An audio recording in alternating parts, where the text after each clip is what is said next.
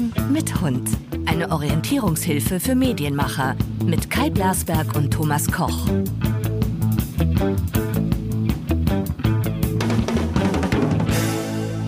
So, wir sind zwei Herren mit Hund für die dazugekommenen. Das eine, ähm, der eine Hund ist der Sir Mortimer und der gehört Thomas Koch. Hallo. Hallo Kai, grüß dich. Wie geht's denn meinem Schwiegersohn? Dem geht's erstaunlich gut. Er, er wird so ein bisschen rumpelig ne, und übellaunig im Alter. Ja. Äh, also da kann meine Frau Christiane gleich sehen, wie, wie ich dann mal werde, wenn ich das Alter von Sir Mortimer erreiche, weil der ist Ach ja so. schon, der, der geht ja jetzt auf die 75, 77 zu, ne? Ja, ja, ja. Ja, Ja, ja. wenn man, wenn man das äh, bei den äh, Hunden sagt man ja mal sieben, aber in Wirklichkeit ist bei den großen und vor allen Dingen bei den schweren Hunden, du hast ja nicht so einen sehr großen, aber einen sehr schweren Hund, äh, Genau. geht's am Ende dann relativ rapide zu. Deswegen könnte ich, ich würde beide ungefähr gleichaltrig auf äh, um die 80 taxieren. Meiner Okay. Hündin geht's auch gut. Ich habe heute Morgen eine lange Autofahrt mit ihr unternommen. Äh, das mag sie gar nicht, weil wir hier sehr sommerliches Wetter haben und äh, da, da an meinen Oldtimern die Klimaanlagen zwar ständig repariert werden, aber nie funktionieren. Hat sie ein bisschen gelitten. Dann war sie also, dieses kleine Aperçu darf ich noch äh, anfügen, direkt auf dem Gelände am Hof hier. Da gibt's eben äh, wunderbare Wasserlöcher, wo die Rinder auch draus trinken. Da ist sie dann reingeht, stiefelt und wollte dann auf meine Couch, ja, vollgesogen. dann musste ich sie erstmal rauslotsen. Rauslotsen heißt aber, sie weiß, dass sie dann mit Wasser abgespritzt wird und das meidet sie. Weiß der Geier warum? Da passiert überhaupt nichts. Ist Also, ja. Au, außer, dass man mit Wasser abgespritzt wird, ja. Genau, dann wird man mit Wasser abgespritzt und dann ähm, mag sie das alles gar nicht. Dann will sie doch wieder reingehen. Dann ist sie in ihr Körbchen gegangen und hat sich von dem gelöst, was sie ähm, in der Rindertränke zu sich genommen hat. Und dann war eben auch das Frühstück noch mit dabei. Das durfte ich dann eben auswaschen. Und ähm, ja, das ähm, ist dann eben so. Und dann guckt sie einen auch so an und sagt, ja, es ist nicht in Ordnung, was ich hier mache, aber was soll ich machen? Ja, was soll ich machen? Das, das sind ja alles diese Dinge, wenn, wenn sich Leute, äh, jetzt gerade zur Corona-Zeit, haben sich ja unglaublich viele Leute einen Hund angeschafft. Ähm, die ahnen ja gar nicht, wie viel, wie viel Arbeit so ein Tier ist. Es, Ja. äh, äh, äh, ne, Hunde geben ja mehr zurück als Kinder, ne? das ist ja gar keine Frage. Aber ähm, die ahnen nicht, was das an Arbeit bedeutet. Ja. Und Ja, die. Natur hat's ja, hat's ja bei den Frauen, äh, was Hunde angeht, auch nicht besonders intelligent gemacht, denn die wird auch mit 80 noch heiß. Jetzt ist sie gerade wieder heiß. Das heißt, nachts kommt sie dreimal und muss dann aufs Klo, ja, was sie sonst nie hat. Verhält sich ganz komisch, schlägt sich in irgendwelche Ecken, wo sie dann da und dann fängt sie an zu fiepen und hat aber gar nichts und es ist, nee, also es ist mitunter viel Arbeit, aber du hast natürlich recht, so süß ist natürlich auch kein Baby. Wie, nein, nein, nein. Und die Babys kommen ja, habe ich mir sagen lassen, nachts auch oft. So, Ja, ja, ja, ja, wie, ja. wie geht's dir so als Hundebesitzer und als Mann und als Out of Home und als äh, Media-Tentakel? dem, dem Tentakel äh, geht, es, geht es im Augenblick ganz hervorragend. Äh, selten so viel neue Kunden, ähm, die im Augenblick, ähm, da muss ich immer so den, im Terminkalender hin und her schieben, weil die SPD hat natürlich Vorrang vor allem und die darf alles stören und meinen Terminkalender durcheinander bringen. Äh, es ist äh, sehr arbeitsreich und es macht unendlich viel Spaß. Gut, wir hatten in der letzten Woche den Thomas Lückerath, den äh, Founder von DWDL, ähm, zu Gast und äh, hatten das Thema RTL-Führung. Jetzt ist er eine Woche weiter ins Land gegangen und ich habe jetzt auch die offizielle Stellungnahme von RTL dazu gelesen. Und ich finde es immer noch ein bisschen befremdlich, wie der Markt so gar nicht darauf reagiert, dass einer der großen Stars, Bernd Reichert, einfach so leise weinend abtritt und uns erzählt wird, er würde in die Führung von Bertelsmann eintreten. Das ist das eine. Das andere ist die Fusion, die tatsächliche Fusion zwei solcher Giganten. Äh, Also RTL im, im, im TV-Markt und Gruno und Jahr, äh, Königin des Printmarktes, des Zeitschriftenmarktes, wird auch nicht kommentiert. Das wird alles so, also als hätten wir noch äh, irgendwie Sommer, äh, saure Gurkenzeit, keiner, keiner liest die Nachrichten. Es wird, es wird sicher zur Kenntnis genommen, aber äh, reden tut keiner drüber. Wenn man dann noch, weil du Königin sagtest, die Königin von Gruner und Jahr Anfang des Jahres ja auch in den Sack gehauen hat bei Gruner und Jahr, Julia mhm. Jäkel nämlich, ähm, mhm. das ja auch so hinter vorgehaltener Hand, ja, ja, die muss halt gehen, weil Gruner und Jahr verliert in dieser Fusion. Oder da hatte sie keinen Bock drauf. Ähm, und jetzt der andere Star, der vermeintliche Gewinner Bernd Reichert auch geht mhm. und ich dann ja immer noch daran denke, dass das ja ein Inhaltehaus ist, beide.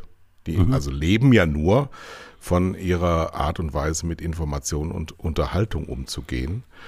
Ähm, weiß ich nicht, haben wir so einen Trend weg von Personen in der Wirtschaft hin zu Funktionsträgern? Also die, die sozialen Medien haben ja eigentlich die, die Unternehmenschefs aufgefordert, äh, sich stärker zu äußern zu, zu, zu, Themen. Das machen nur sehr wenige CEOs. Äh, und und äh, ja, stattdessen geschieht jetzt das Gegenteil. Jetzt tauchen sie alle weg und wir, wir, wir, reden, wir reden nicht mehr über diese Personen. Und die sind ja so entscheidend für die Führung eines Unternehmens.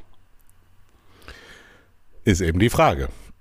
wenn das so entscheidend ist, warum löst man sich von strahlenden, charismatischen Figuren und setzt da lieber auf ähm, weniger charismatische? Also ja, ja, pass, das, pass das Fernsehgeschäft, du, ja. Du hast gerade Inhalte gesagt, ja, Inhalthaus. Äh, alles schielt auf, auf, auf ähm, die Digitalos, auf Facebook und Google und wie sie alle heißen mögen, die überhaupt keine Inhalte produzieren. Ja, die das, nur transportieren. Das, sie transportieren, ja, fremde Inhalte, produzieren selbst gar nichts, also tragen auch nicht zur Wertschöpfung der Welt bei. Ähm, und alle schielen dorthin, statt auf die Unternehmen, die Inhalte produzieren. Das wäre ein grausiger Trend. Hm. Hm.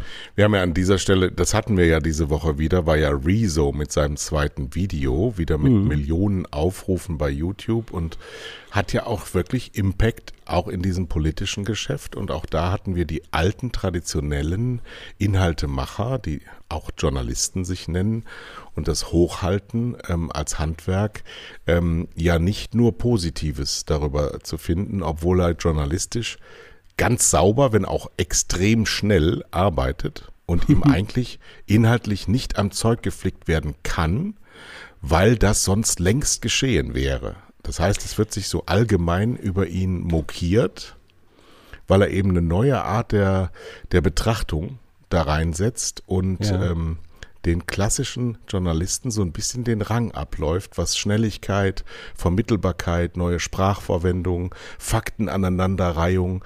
Es ist ja auch alles, es ist natürlich auch in einer gewissen Weise einseitig, aber er macht es natürlich ganz in unserem Sinne, nämlich er geht die Mächtigen an. Der geht nicht in Strukturen rein, sondern der guckt sich an, was machen diese Mächtigen, diese teilweise gesichtslosen Leute in unserem Namen oder an uns vorbei und äh, prangert es richtig an. Und das gehört auch dazu, ähm, dass das wahrscheinlich zum Untergang der CDU beiträgt. Ja, ein, ein bisschen auf jeden Fall. Ähm, was das Faszinierende an Rezo ist, den ich zugegebenermaßen ziemlich mag, äh, auch seine ganze, seine ganze Art, äh, ist, er liefert eine Transparenz, die für Journalismus ja. ungewöhnlich ist. Ja, ähm, äh, wo sind denn die Journalisten, die sagen, ich habe hier folgende Fakten, über die ich gerne sprechen möchte. Aber ich gebe ich geb's euch auch gleich den Link dazu. Ja, ich, ich mhm. sage euch exakt, wo ich diese Information her habe. Und wie viele, wie viele Links hat er da wieder zelebriert in, in dem letzten Video? Dutzende, ja. ja. Äh, also er liefert den Faktencheck gleich mit. Das ist für Journalismus neu. Ne, der, der Journalist äh, alter Couleur ist ein Gatekeeper. Ja, er, er, hat, er hat die Informationen und wir haben das Vergnügen, ihm lauschen zu dürfen oder lesen zu dürfen. Aber wo jetzt die genau herkommen, das kommt, das wird ja oftmals äh, gar nicht in den Vordergrund gestellt. Das ist an Rezo wirklich gut. Wird das denn Auswirkungen haben auf die mediale Verbreitung? Also ich schaue jetzt mal so ein Gegenpart, so ein Gegen äh, Trommler ist ja Bild TV. Wir beide schauen das natürlich nicht, nehmen aber trotzdem zur Kenntnis, dass es das gibt. Mhm. Und äh, das ist ja auf dem Weg zu so einem deutschen Fox äh, News zu werden, wo also schon versucht wird, ähm, die, die tägliche Agenda zu äh, bestimmen. Und was ich nicht so richtig verstehe, ist, dass nicht alle dem Beispiel von Annalena Baerbock folgen, ähm, dass Politiker mit Anstand einfach Bild meiden. Äh, danke Frau Baerbock, das war, das war groß und ähm, man darf nicht vergessen, dass sie wenige Wochen zuvor der Bild ein Interview gegeben hat. Also so ganz durch, durchgängig ist es noch nicht. Aber ja, das ist der richtige Schritt. Man, man, man darf dieser Art von Presse überhaupt kein Material liefern. Hm, aber Sie sind gut. ja noch in dem alten Glauben, dass die Bild eine Macht ist. Ja, äh, die Macht sinkt.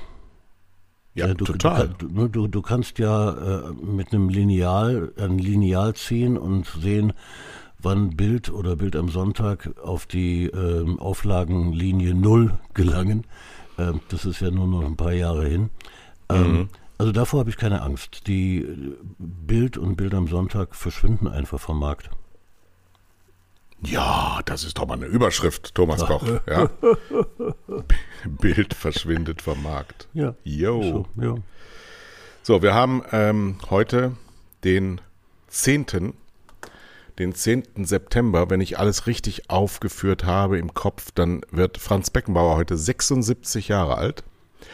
Oh. Und äh, ich weiß das so genau, weil nämlich der nach mir benannte Bulle, der hier gerade unten auf der Wiese steht, heute drei Jahre alt wird. Heute vor drei Jahren ist Kai, so ist er genannt worden, von Herwig, meinem Bauern, ein prächtiger, ein prächtiger Bulle von 1100 Kilo Lebendgewicht, der allerdings ähm, jetzt gerade den Nachteil hat, dass er auf einer Weide steht, direkt unter meinem Schlafzimmerfenster und mhm. auf der Nachbarweide sind Jungfersen, also junge, schöne Frauen, die teilweise auch äh, brünftig sind. Und wenn die dann nachts um zwei anfangen. Ach, du Schreck. Weil die haben, ich weiß auch nicht, irgendwelche Schmerzen oder sonst was, sie schreit dann da rum. Ist nur eine, Gott sei Dank. Sagt Kai, hey, komm mal zu mir, ich bin doch auf der Nachbarweide. Und brüllt dann das ganze Dorf zusammen. Was dann bei meinen Hähnen zur Folge hat, dass sie um 2.30 Uhr anfangen zu krähen. Ja, Weil sie meine, die, die Sonne wäre aufgegangen. ja. So, ähm, weißt, weißt du, aber, heute, wer, wer heute vor 15 Jahren gestorben ist? Nee. Nee, das weiß er nicht. Ich, ich, ich sag mal den Namen, ich hoffe, ich spreche ihn richtig aus. Taufa Ahua Tupu Vierte, der König des Südseestaates Tonga, ist heute vor 15 Jahren leider Gottes von dieser Welt gegangen. Und morgen also am Samstag, ist das 20. Jahrestag von 9-11. Oh, oh, ja, ja, 9-11. Und es gibt wenig Daten, zu dem alle Menschen auf der Erde sagen können, wo sie waren zu diesem Zeitpunkt. Wo warst du? Ich war in einem Flieger von Chicago nach Düsseldorf. Krass. Das heißt, als wir, als wir es war, es war unglaublich. Als wir den Flieger bestiegen, war es noch nicht geschehen. Als wir in der Luft waren, ist es geschehen. Und kurz vor der Landung hat der Pilot gesagt, es hat eine Katastrophe gegeben in New York.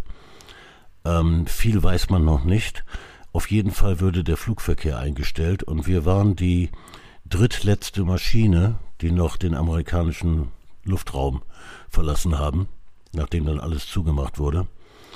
Und dann kamen wir am Flughafen in Düsseldorf an und dann lief es da über die Bildschirme und fuhren in die Agentur. Ich war zusammen mit meinem COO in Chicago bei äh, der Starcom und ähm, in der Agentur saßen alle vor dem Fernsehgerät und blass.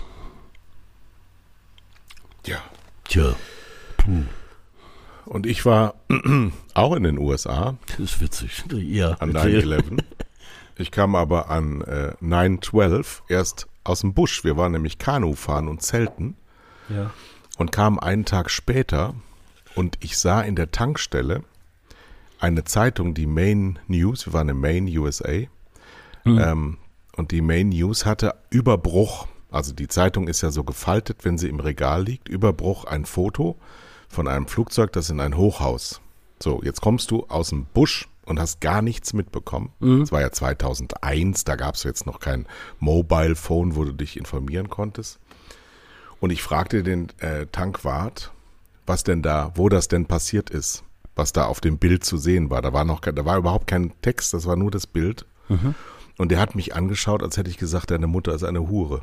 Ja, ja. ja. Weil, weil die natürlich seit 24 Stunden über nichts anderes geredet haben und es war nicht auf dem Plan von Menschen, dass jetzt Menschen kommen, die davon gar nichts wissen.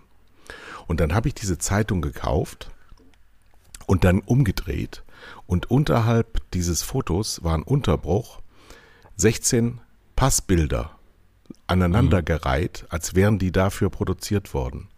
Und da habe ich dann spontan gesagt, das stimmt nicht. Mhm. Jetzt, ja, jetzt muss man überlegen, das war wirklich so. Und ich habe zu meiner Schwiegermutter gesagt, Obama Bin Laden ist eine Erfindung des CIA, das war alles am gleichen Tag. Ja, ja. Ähm, und ich habe ähm, gesagt, die Welt wird nie wieder so sein, wie sie heute war. Gestern war, vorgestern war. Und dann bin ich am Tag drauf von Boston tatsächlich noch rausgeflogen. Die haben die ja? letzten, glaube ich, an diesem Tag haben die ähm, die Urlaubsflieger noch rausgelassen. Ich bin also noch rausgekommen, bin danach tatsächlich äh, nur einmal im Leben nochmal in Atlanta zwischengelandet, weil ich diese hysterische amerikanische Weltsicht mhm. äh, nicht mehr teilen wollte seitdem. Ich war da sowieso kritisch. Aber ähm, ich bin ja Verlagskaufmann, habe ja bei einer Tageszeitung gelernt und meine ganzen Mechaniken haben halt so durchgespielt. Äh, wie, wann ist da Redaktionsschluss bei dieser Zeitung? Woher haben die diese mhm, Bilder? Ja. Warum sind die alle so akkurat? Die sahen alle aus, als wären die dafür geshootet worden. Ja. Und warum wissen die alle Namen? Warum wissen die einen Tag, also Redaktionsschluss bei Main News und liebe Freunde, die ihr da draußen mhm. jetzt hört, es geht hier jetzt nicht um Verschwörung, sondern ich habe nur diese, ich, ich repetiere das, was ich damals gedacht habe. Woher haben die all diese Bilder in dieser unglaublich kurzen ähm, Passage, denn das Unglück ist ja passiert morgens in New York und abends am gleichen Tag war ja Redaktionsschluss, sagen wir mal Klar. 22 Uhr, vielleicht 24 Uhr, aber eine Zeitung muss ja noch gedruckt werden mhm. und dann ausgefahren werden. Und es war alles sowas von durchrecherchiert, dass ich dachte, das kann so nicht stimmen. Und das so. von der Main News. ist ja jetzt nicht gerade die Washington Eben. Post, ne? Keine investigativen Journalisten. Das ist ja interessant. Und du hast die, die, die Tragweite des Ereignisses für die Welt gleich erkannt? Sofort. Sofort. Das war, das war es war, so es war folgendermaßen. Ich war, ich war nämlich vier Wochen in ähm, Maine, haben da einfach Sommerurlaub gemacht. Und meine Schwiegereltern damals waren sehr stark, auch heute noch republikanisch angehaucht. Und damals war mhm. Fox News noch nicht in dem Ruf wie heute. Das war nur ein Sender, Nachrichtensender, der da Tag und Nacht geschaut wurde in diesem Haus in Maine. Ja. Und ich regelmäßig, wenn ich dazu kam, sagte, es ist doch alles scheiße, was die da erzählen. und wir hatten regelmäßig Streit, ja. Weil die waren große Fans, Fans von Boris Becker und Steffi Graf, ich nicht. Und Helmut Kohl war ja damals noch, äh, nee, war ja nicht mehr. Helmut Kohl war nicht mehr Bundeskanzler, aber wir haben uns ständig gestritten über Politik. Und ähm, dann kam Fox News dazu, genau. Genau. Und, und in der Zeit, da war ja der George Bush ganz neu Präsident. Der war ja, hatte ja Al Gore äh, stimmenmäßig unterlegen und trotzdem vor Gericht, du erinnerst dich so um die mhm. Jahreswende mhm. 99, 2000 wurde das bei Gericht erstritten, dass er doch Präsident der Vereinigten Staaten werden kann. Und im September 2001 wurde auch bei Fox News verkündet, dass wir es hier wahrscheinlich doch mit dem schlechtesten Präsidenten Präsidenten der Weltgeschichte aus den USA zu tun haben, weil er galt wirklich als vollständig intellektuell überforderter Volltrottel. Und man so. ahnte nicht, wer danach noch kommen würde, ja, genau. Ja, gut. Aber ähm, ja, und dann ist das alles so gekommen, wie es gekommen ist. Und 20 Jahre später äh, ziehen sie sich aus Afghanistan zurück. Und äh, ein Prunkstück der amerikanischen Außenpolitik ist das alles nicht gewesen. Da mhm. kamen die Weapons of Mass Destruction, da kam dann der äh, Verteidigungsfall auch am Hindukusch dazu. Also eine Menge, Menge, Menge Mist über die Welt geschüttet worden. Und wie wir wissen, gibt es ja viele, viele Hinweise darauf, dass äh, von diesem Attentatsbestreben sehr viel bekannt war. Äh, ja, es ist schwer, da nicht in den Bereich der Verschwörungstheorien zu geraten. Aber an der Geschichte stimmt so vieles nicht, dass es einem ein bisschen Angst macht. Naja, bei, bei, bei offiziellen Verlautbarungen muss man eigentlich immer davon ausgehen, dass es so nicht stimmt, weil, und zwar aus, aus Plausibilitätsgründen, ein Mächtiger hat keinen Grund, dir die Wahrheit zu sagen. Okay. Entweder mhm. weil er sie nicht kennt oder weil er nicht weiß, dass du sie kennst. Oder ja, eben noch schlimmer, er kennt die Wahrheit und ähm, kann sie genau, deshalb nicht verbreiten. Wenn er sie nicht kennt, dann kann er sie dir nicht mitteilen. Mhm. Er teilt aber trotzdem irgendwas mit. Ja. Wenn er sie kennt, dann muss die Plausibilität erfragt werden. Warum soll er mir erzählen, was er weiß? Warum soll ich als normaler Bürger in die komplette Kenntnis versetzt werden? Mhm. Ja, und deswegen würde ich sagen, ähm, wir wissen darüber nicht alles, dass das alles katastrophal war und dass das Menschenverachtung ist. Und wir brauchen überhaupt nicht darüber zu sprechen, wie furchtbar das alles ist. Mhm. Nur ähm, bis heute glaube ich nicht, dass es so war, wie uns erzählt wurde. Nee, das kann nicht sein, weil nichts stimmt an dieser Geschichte, ja. Ähm, frag mal einen, einen, einen Geschichtenschreiber, wie er seine Geschichte aufbaut, ja, mit, mit Logik und Zusammenhängen und er konstruiert ja etwas und damit du das verstehst am Ende, ne, sein Buch oder sein, sein Geschreibsel. Und, und hier stimmt so vieles nicht. Das ist, das macht. Aber damit wollen wir jetzt unsere Hörer da draußen natürlich auch nicht langweilen, sondern reden wir über die nächste Katastrophe, nämlich die IAA Mobility in München. So. ich, ja. ich, ich muss eine Frage stellen. Das war doch jetzt immer in Frankfurt. Ja. Warum ist das jetzt in München? Da hat es eine Ausschreibung gegeben. Ähm, ja. ne, Messen sind unter Vertrag in, in einer Stadt, ne, das ist völlig klar. Und dieser Vertrag, der ist, der läuft ja nicht ewig. Und ähm, der Vertrag ist neu ausgeschrieben worden und dann hat Frankfurt verloren. Das muss wehgetan haben, weil irgendwie IAA und Frankfurt ne, gehören zusammen. Ja. Und äh, auf einmal München. Und äh, ja, da mag man dann sich vorstellen, äh, in Frankfurt gibt es ja sehr, sehr wenig Automobilhersteller. Nämlich gar keine. Ähm, und in München regiert eine BMW. Ja, und Audi also, ist jetzt auch nicht so weit und Mercedes und ist Audi Stuttgart. ist um die Ecke, ja, genau, ja.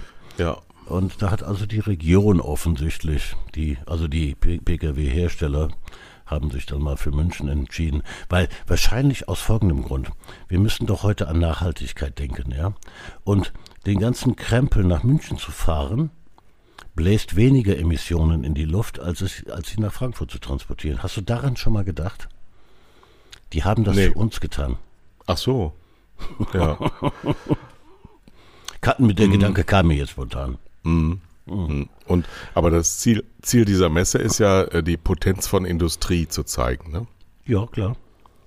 Und wenn wir irgendwas gelernt haben, dann ist doch die äh, Potenz dieser Industrie im Wesentlichen dafür verantwortlich, dass wir ähm, da stehen, wo wir stehen. Ja, auf jeden Fall mitverantwortlich, ja klar, ja. Und diese Industrie baut weiter Autos, egal was sie für Autos bauen, aber sie bauen erstmal Autos, die im Moment, was die Bundesrepublik Deutschland angeht, 60, 70 Prozent aus ähm, Kohleverstromung hergestellt wird. Mhm. Also ich meine jetzt nicht den Betrieb von Autos, sondern die Herstellung von Autos. Da, also jetzt so weiter, ich meine, ein, ein Elektroauto zu bauen, erst einmal neben den ganzen Problemen mit Lithium und äh, Batterien mm, und mm. Verwertbarkeit. Diese Bleche müssen ja gebogen werden und diese Reifen müssen vulkanisiert werden und diese Schrauben müssen hergestellt werden. Und das ist klassische Industrietätigkeit, die ja allen möglichen innovativen äh, Prozessen unterliegen können, aber es ist erstmal Industrietätigkeit, die einen enormen CO2-Anspruch haben. Richtig? Ja. Und, und, und das bleibt auch so mit dem, mit dem Elektroauto, daran ändert sich nichts. Mir fällt gerade ein, es gab doch einen Konzern, ähm, der einen Automobilkonzern, der gesagt hat, ähm, wir sind nicht mehr die Hersteller von Autos, sondern wir sind, wir sind Provider für Mobilität. Wer, Ja. wer war denn das? War das Mercedes oder Volkswagen oder? Das fand ich ziemlich intelligent, weil Mobilität heißt, heißt ja nicht automatisch dann Auto, sondern jedes Mobilitätsangebot, das nur denkbar ist. Und äh, das schien mir irgendwie zukunftsträchtig zu sein. Davon hört man aber nichts mehr. Jetzt bauen sie Elektroautos. Okay, ja. Ja. Die aber Frage wir brauchen, ist ja, wir brauchen gar keine Autos mehr. Also das Nee. ist wie mit der Bildzeitung. Also hier auf dem Land muss ich da widersprechen, aber Ja. man kann sicherlich ähm, sehr viel, sehr viel ähm, auch mal einem anderen Prozess unterlegen. Das Ja. habe ich ja auch schon an dieser Stelle mehrfach äh, betont. Jetzt hier auf dem Dorf stehen ja die Autos auch einen ganzen Tag am Hof. ja klar. So, und wenn du einkaufen gehst, dann kann man das ja auch so regeln, dass sich die Leute, die ja untereinander sehr wohl bekannt sind, auch absprechen, wer wem da unter die Arme greifen kann. Und wir, ich habe das hier schon radikal vorgeschlagen, das ist aber nicht umgesetzt worden, dass wir einfach drei Autos abschaffen aus dem Dorf. Ja, weil wir einfach, ich, ich wäre auch der Erste, weil ich habe am meisten. ähm, wenn man den Zugriff auf die anderen bekommt, da ist auch der erste Schritt mitgemacht worden, aber diese ähm, Kollektivierung von Mobilität, dieses Zusammenführen von Mobilitätsbedürfnis und nicht individueller Mobilität, denn das ist auch ein Problem, ähm, dass die Industrie sich ja schafft, damit diese Nachfrage hergestellt wird. Also den Leuten ständig in den Kopf zu trimmen, ihr müsst euren Standort jetzt verlassen, ja, denn sonst ist keine Mobility da. Ähm, das ist der Kern des Problems. das Sonst der nimmst du nicht am Leben teil. Genau. Genau, Ja. genau. Aber glaub mir, das, was, was, was ihr da anregt, ähm, das klappt jetzt noch nicht. Aber warte mal ein Jahr, maximal zwei Jahre. Dann, dann wird man auf solche Lösungen greifen. Überall. Und auf einmal werden wir ein Drittel weniger Autos brauchen. Das glaubst du. Von heute in einem Jahr. Also wir verabreden uns jetzt auf den äh, dann wohl 11.09.2022. Du bist Na dann, komm, sagen wir 23. bist dann 70. ja, ja, ja, ich bin nur 70. Ja, ja, ja. Feierst du deinen 70. eigentlich? Keine Ahnung, hab ich, haben wir noch keine Pläne gemacht. Äh, irgendwie muss man das schon feiern, ne? Wie fühlt sich das an? Also ich habe gedacht, ja schon vor Jahren, dass ich irgendwie nicht mehr gebraucht würde. Ja. Und ähm, dann habe ich mir gedacht, naja, wenn, wenn dann die sieben davor steht, ja, also du kennst ja diese Ankündigung, ne? Äh, schreibst irgendwas für die Presse und steht dann Thomas Koch 70 Mediaplaner. dass das, das dann äh, einfach nicht mehr, nicht mehr gemacht wird. Ne? Äh, da bin ich mir inzwischen nicht mehr so sicher und ich freue mich auf 2023, wenn wir wieder zusammenkommen. Und dann steht dann in der Presse Thomas Koch 71 Also, oh, ein bisschen Werbung für Thomas Koch. Thomas Koch hat die äh, beste Werbekampagne einer politischen Partei aller Zeiten mitbegleitet im äh, Media Driver Seat. Und egal wo ich hier rumrenne, auch in Nordfriesland, lachen mich sympathische Gesichter der Genossen an, auf rotem Grund. Das ist wirklich eine, eine große Strategie. Und ich muss jetzt wirklich unabhängig davon, äh, was die anderen und wie wir selber verortet sind, wirklich sagen, das ist die beste Werbekampagne, die ich jemals gesehen habe vor einer Bundestagswahl. Und die hat sehr früh, sehr früh angefangen. Ähm, ist es vielleicht doch, du kennst das ja mehr als ich noch, gar nicht so unwichtig, wie viel Zeit Strategie hat? die, diese Kampagne, die wir vor ein paar Wochen haben starten sehen, sie, sie unterlag einer Strategie. Die stand schon vorher fest. Und wir sehen jetzt auf der Straße seit gestern, heute, äh, die ersten Plakate der dritten Welle, wie wir es nennen. Hat nichts mit Corona zu tun. Ähm, wo wir dann draufschreiben, Kanzler. Ja. Und, und das war von Anfang an geplant. Ähm, und der Witz ist, dass wir damals aber nicht haben wissen können, dass Olaf Scholz der Einzige ist, der glaubhaft sagen kann, dass er Kanzler wird. Äh, das, da hat uns das, äh, das Glück etwas zugespielt. Ähm, aber äh, das, das, war, das ist Strategie. Ja? Und das, diese Strategie ist entstanden im, im Gehirn von Raphael Brinkert und er machte einen unglaublich guten Job. Ja? Äh, Also ich, ich bin schon gespannt darauf, wenn die Wahl vorbei ist und, und die Kommentatoren dann sich dieser Kampagnen wieder annehmen. Ähm, da werden die Lobeshymnen noch lauter sein. Das ist unglaublich. Und die anderen kommen wirklich total ins Schwimmen, weil sie ihre Strategie ähm, eigentlich nicht formulieren konnten, weil sie sich so unfassbar lange Zeit gelassen haben mit der Benennung ihrer Leute. Und äh, die Annalena ist demontiert worden, weil sie ja. Ja, weil sie, weil sie eigentlich Petitessen als Fehler gemacht haben, die aber in diesem strukturkonservativen Wahlvolk beziehungsweise der strukturkonservativen ähm, medialen Öffentlichkeit mhm. nur drauf, nur drauf gewartet haben, dass eine junge, unerfahrene Mutter ansehnlich anzuschauen mit äh, richtigen Rezepten mhm. ähm, Fehler macht und dann gibt's gnadenlos aufs Fressbrett. Das schade ist, ist das. das. Das ist sehr schade. Ähm, das Volk macht ja auch mit ne? und trampelt mit auf ihr rum. Ähm, aber äh, du hast gerade wieder das, das, die Strategie angesprochen. Du, wenn ich keine habe, siehe CDU, dann kann ich sie auch nicht vermitteln. Äh, ich habe hier gerade ein schönes ähm, äh, Fundstück bei, bei, bei Twitter. Der, der Generalsekretär der CDU, der Ziemiak, der hat doch großflächig gewarnt jetzt, heute, gestern, vor einem Scheitern der EU unter einem Kanzler Scholz. ich meine, ah ja, keine, okay. ne, da, daran erkennst du ja, dass sie keine Strategie haben, keine eigene. Und da hat der Lorenz Mayer bei, ähm, bei Twitter geschrieben, ähm, Zitat, ich, Paul der Prophet, verkünde euch, wenn ihr nicht Armin, den Erlöser, wählt, werden sich am 26.09. Meerwasser, Flüsse und Quellen in Blut verwandeln, wird ein großer Hagel auf die Menschheit herniederfallen und ein rot-grünes Ungeheuer alles Leben auf dieser Erde vernichten. wundervoll, so. wundervoll. Und äh, ohne dass das jetzt abgesprochen ist, dieser Lorenz Meyer, ein mhm. Bildblogger und äh, Taz-Redakteur, ist zu Gast in 14 Tagen bei uns. Ja. Ähm, unmittelbar vor der Wahl wird er nochmal seine Weltsicht äh, preisgeben, damit wir auch die letzten Impfverweigerer und Nicht-SPD-Wähler noch umdrehen können, zumindest aber auf die Linke gehen. So, jetzt haben wir schon wieder über eine halbe Stunde vor uns hingefaselt. Wir haben zwei Rubriken noch zu bearbeiten. Mhm. Ähm, du hast mir den Vortritt gelassen in der äh, sehr beliebten Rubrik Story of My Life. Und ich habe etwas in Erinnerung gebracht, ähm, weil jetzt gerade Hansi Flick mit seinem Team ja 12 zu 0 Tore geschossen hat und alle drei Spiele gewonnen hat. Ähm, er war in Reykjavik in Island.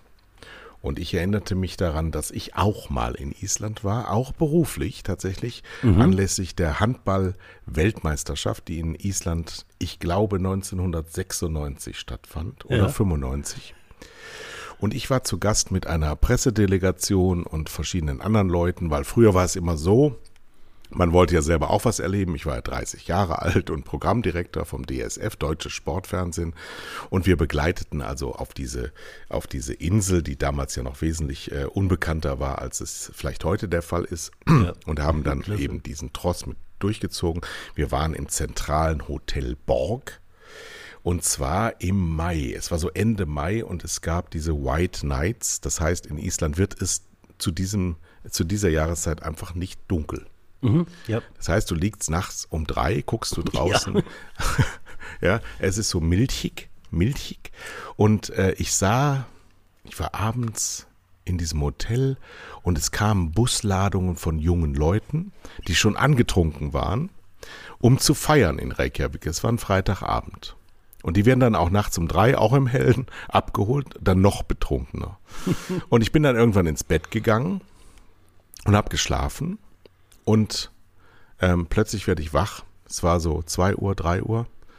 Hab so einen so, so, so einen digitalen Wecker am äh, Bett noch gehabt. Und die Tür ging auf. Ja. Meine Hotelzimmertür ging auf.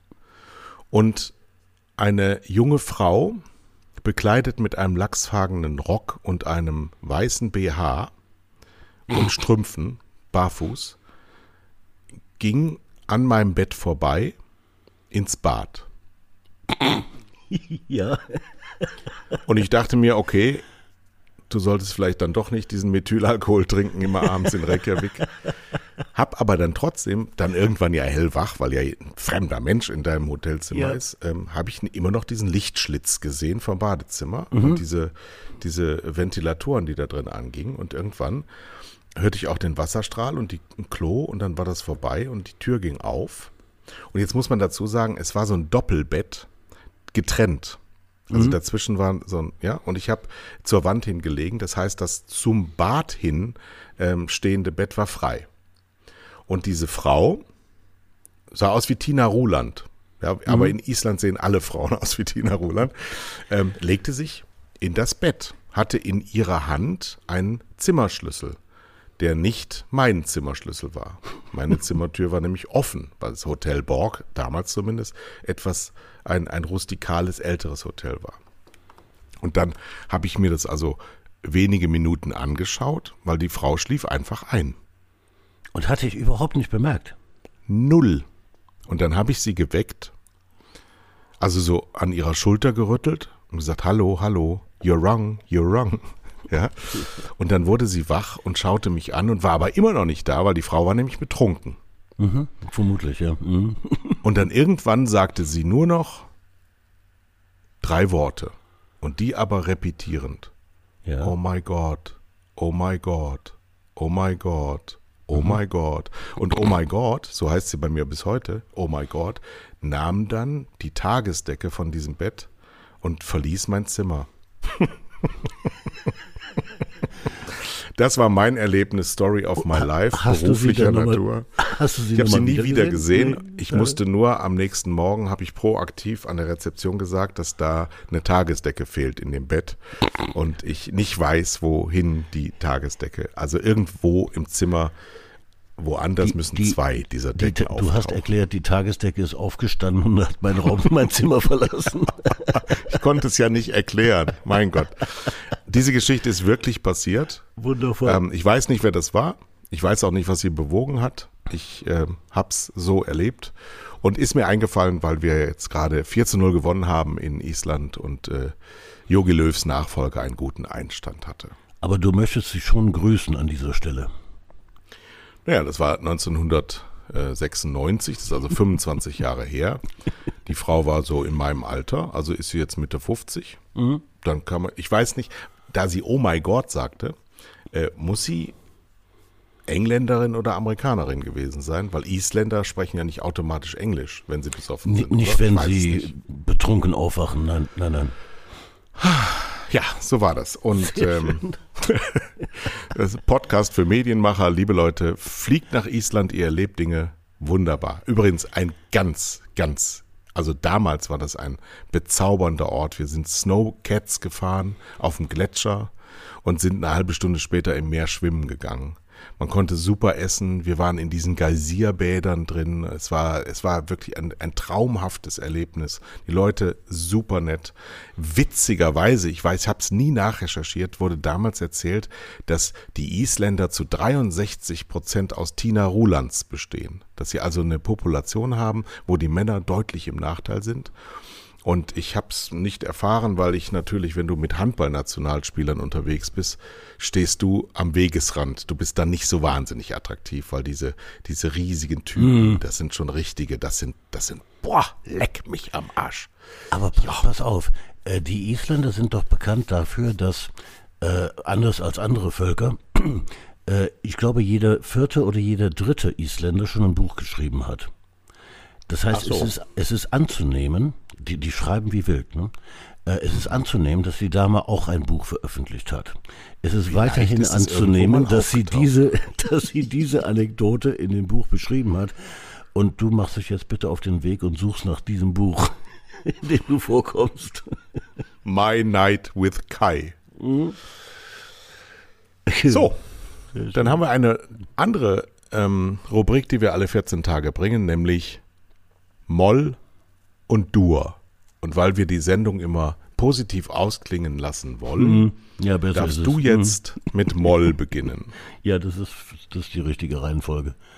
Ähm, meine drei Molls, die nicht so schönen Dinge, sind, sind erstens unsere Kampagne Stop Funding Hate Now erreicht vermutlich morgen, spätestens übermorgen, die Marke von 600 identifizierten deutschen Unternehmen, die auf Hate und Fake News werben und das ist an Trauer nicht zu überbieten.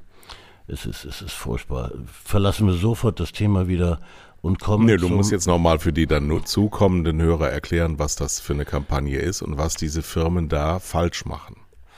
Ja, kurz. Ähm, es handelt sich um automatisch ausgelieferte Werbung, wo ich also nicht entscheide, ich möchte auf spiegel.de werben, sondern ich möchte Männer erreichen im Alter von, die sich für Politik interessieren oder Sport oder ne, die sich, die gerade einen Kühlschrank gesucht haben bei Google oder weiß der Teufel was.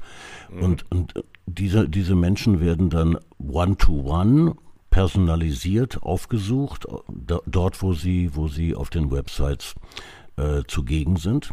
Und so landet dann die Werbung von, von namhaften deutschen Unternehmen auf Breitbart und Epoch Times und you name it. Bearing also Arms. Rechtsradikalen ne? Verherrlichern. Äh, und Fake News. Ja, ja, Fake News. Äh, Bearing Arms ist die, ist die äh, Seite der US-Waffenlobby. Ne? Da möchte man als Deutsche Bank unbedingt werben. Ähm, so, und das decken wir auf und äh, schreiben die Unternehmen an und so ein Viertel irgendwie reagiert. Leider Gottes, mehr sind das nicht.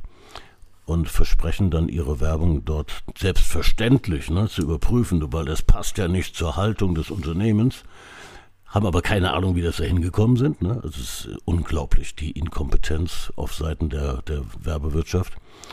Und äh, ja, so, so zwei, drei Wochen später entdecken wir dann bei den meisten Unternehmen die Werbung wieder. Das heißt, es ist ihnen nicht gelungen äh, abzustellen. Das ist ein Armutszeugnis der digitalen Industrie. Und leitet über zu meinem zweiten Moll, der OVK, das ist der Online-Vermarkterkreis der meldete gestern oder vorgestern, der digitale Display-Werbemarkt wächst in diesem Jahr in Deutschland um 23 Prozent und überspringt damit ähm, die Marke von 5 Milliarden Euro, die äh, in digitale Werbung investiert werden. Und dazu kann ich eigentlich nur eins sagen, ihr habt alle einen Knall. Ja, das ist auch eine schöne Überschrift. Ich schreibe es mal auf. Ihr habt alle einen Knall. Ihr habt dann, alle einen dann Knall. Müssen Sie es alle anhören bis zu jetzt Minute 42, um herauszufinden, wer ihr ist. Genau, genau, genau, genau. Ähm, weil die, der, der Wert der digitalen Werbung und die Wirksamkeit der digitalen Werbung ist massiv in der Diskussion im Augenblick. Es gibt da ganz, ja. ganz viele Baustellen, die wir bei vielen anderen Medien so gar nicht haben. Mhm. Und ähm, dann wächst dieser Markt trotz dieser Probleme, dieser wirklich riesengroßen Probleme, um 23 Prozent von mhm. vergangenen Jahr auf dieses Jahr. Das ist, das ist ganz eindeutig ein Moll. Das kann man gar nicht molliger machen. Und das ist so mollig, dass es weh tut. Ähm, molliger geht's nicht, geht's nicht, ist auch eine schöne Überschrift. Molliger geht's nicht. Molliger geht's nicht. Und, und das dritte ist Facebook. Also du merkst, ich befinde mich im Augenblick sehr intensiv in der digitalen Welt. Die stehen schon wieder in der Kritik, dieses Mal als Herd für die Verbreitung von Fehlinformationen. Die Überschrift zu dieser Meldung heißt, Fehlinformationen haben ein Zuhause gefunden. Das finde ich, mhm. äh, besser kann man das nicht beschreiben. Und zwar hat die New York University, die zusammenarbeitet in diesem Fall mit der Université Grenoble-Alpes, äh, das im Zeitraum vom Sommer letzten Jahres bis Anfang diesen Jahres Beiträge von Nachrichtenseiten, die für die Verbreitung von Desinformation bekannt sind, sechsmal häufiger von Facebook-Nutzern angeklickt, geliked und geteilt werden als vertrauenswürdige Quellen. Ein neuer Höhepunkt der Desinformation. Danke, Facebook. Ja, und wer das ähm, weiterverfolgen will, der sollte Inside Facebook lesen, das Buch, mm. das ja millionenfach äh, verbreitet wurde von ähm, Cecilia Kang und Shira Frankel. Äh, die haben ein, äh, also ehrlicherweise nicht mal mehr erschütternd, obwohl das ganze Buch total erschütternd ist, aber es erschüttert einen nicht mehr, weil man irgendwie denkt, dass man das alles schon weiß. Ähm, ja, ich kann nur immer wieder aufrufen, zumindest mal Facebook zu meiden. Jetzt sind wir bei Dur. angekommen. Ja, endlich. Ja, schön. Ja. Gib, gib uns was Schönes, komm was Schönes. Ja, dann nehmen wir mal äh, direkt vorweg. Ich freue mich total, auch in dieser Woche, über die SPD-Kampagne, die wirklich deswegen so stark ist, weil sie Inhalte transportiert, weil sie ein Gesicht transportiert, weil sie eine Überzeugung transportiert, weil sie sehr gute handwerkliche Arbeit ist und weil sie auffällig ist. Und ähm, das ist mal mindestens ein Dur wert. Die zweite oh, Dur ja. kriegt ähm, Hans Flick, weil mhm. er scheint wirklich etwas zu können, was zumindest die, die es nicht können, nicht können. Nämlich aus sehr gutem Potenzial was Gutes rauszuholen. Das scheint er besser zu können als zumindest sein ehemaliger Mentor Yogi Löw. Denn äh, die Jungs, die da Fußball spielen, die können das ja. alle schon von Haus aus sehr, sehr lange, sehr, sehr gut. Aber vielleicht lässt, lässt er sie auch so spielen, ähm, wie sie es am besten können. Und da es alles Weltklasse-Leute sind, ist das vielleicht kein schlechtes Rezept. Und deswegen wollte er auch zum DFB.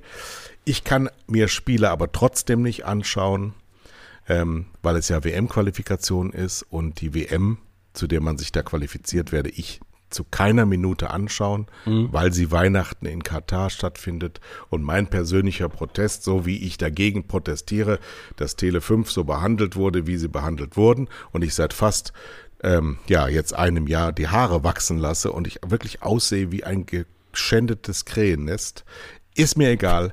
Ich bleibe bei meiner Haltung und ich wette jetzt, wette jetzt, ja, 1000 Euro, dass ich keine Sekunde von WM-Qualifikationen und keine Sekunde der WM schauen werde.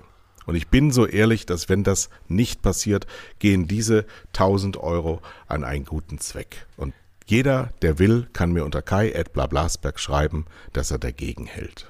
Das, das, das finde ich gut. Äh, übrigens Kai Yeti Blasberg. Ne? Also Sag ich mal, habe, bei, bei, bei, ich habe manchmal das Aussehen von, von einem etwas jüngeren als heute, etwas jüngeren Reinhold Messner.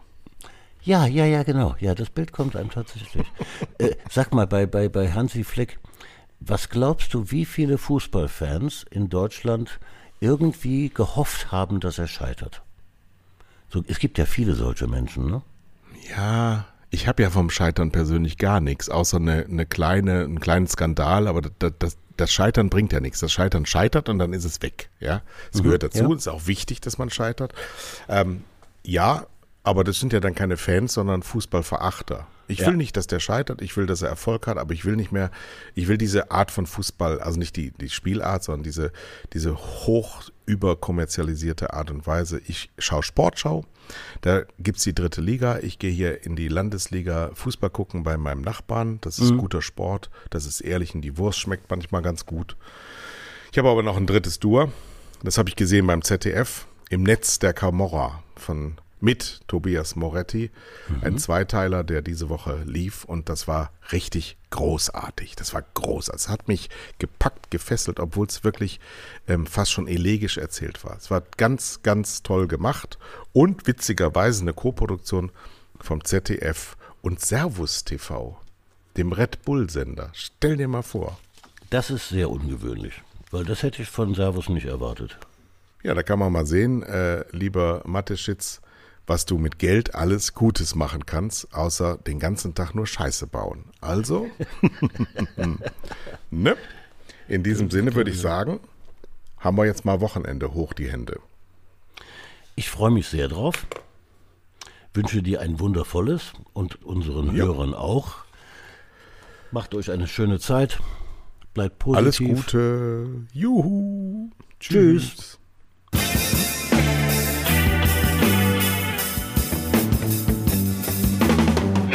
Das waren zwei Herren mit Hund, Kai Blasberg und Thomas Koch.